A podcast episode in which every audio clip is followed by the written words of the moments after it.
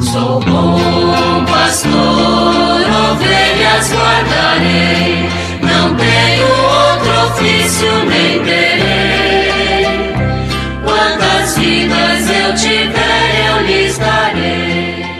Muito bom dia, meus amados filhos e filhas, ouvintes de nossa querida Rádio Olinda. Chegamos ao dia 31 de maio, concluindo, portanto, o mês mariano, como é bonito ver as comunidades reunidas, recitando o texto, louvando a Nossa Senhora. O mês de maio sempre foi uma tradição bonita né, na nossa igreja e todas as pessoas, sobretudo as comunidades mais simples, como valorizam o mês de maio né, para celebrá-lo realmente com intensidade e com muito amor. E hoje é o dia em que a igreja celebra a visitação de Nossa Senhora, a sua prima Isabel. É o evangelho que hoje nós escutamos, concluindo assim esse mês tão belo dedicado a Nossa Senhora. Senhora. Mas vamos continuar com a nossa reflexão a partir do Catecismo da Igreja Católica sobre a quarta parte que fala sobre a oração na vida cristã, no capítulo terceiro, a vida de oração. Chegamos ao número 27, 77,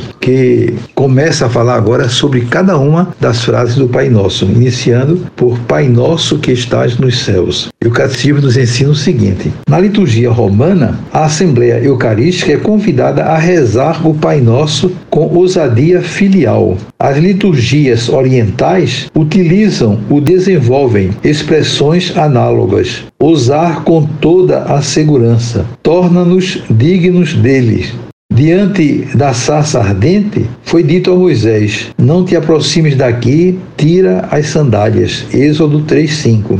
Este limiar da santidade divina só Jesus podia transpor ele que, depois de ter realizado a purificação dos pecados, nos introduziria diante da face do Pai. Eis-me aqui com os filhos que Deus me deu.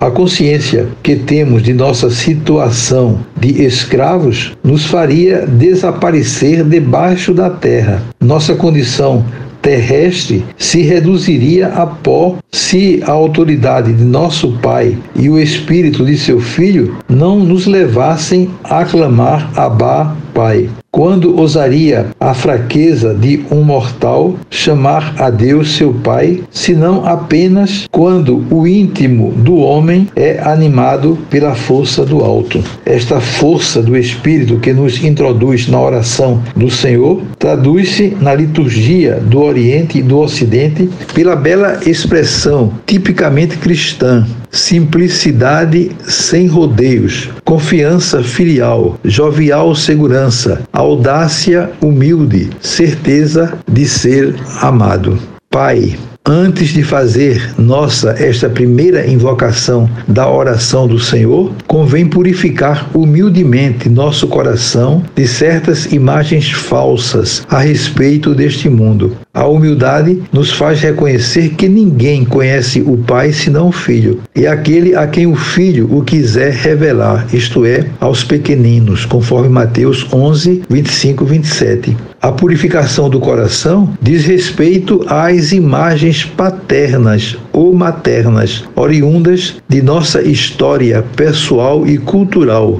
e que influenciam nossa relação com Deus.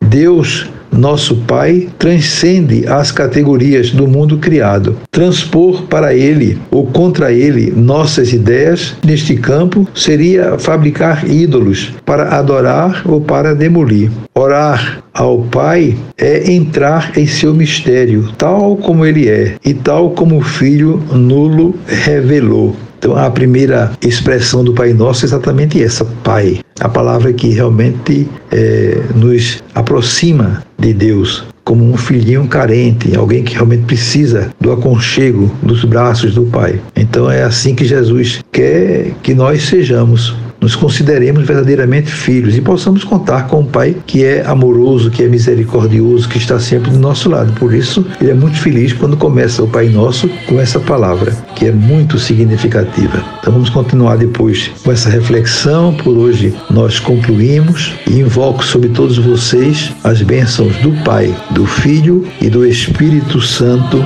Amém. Sou bom pastor, ovelhas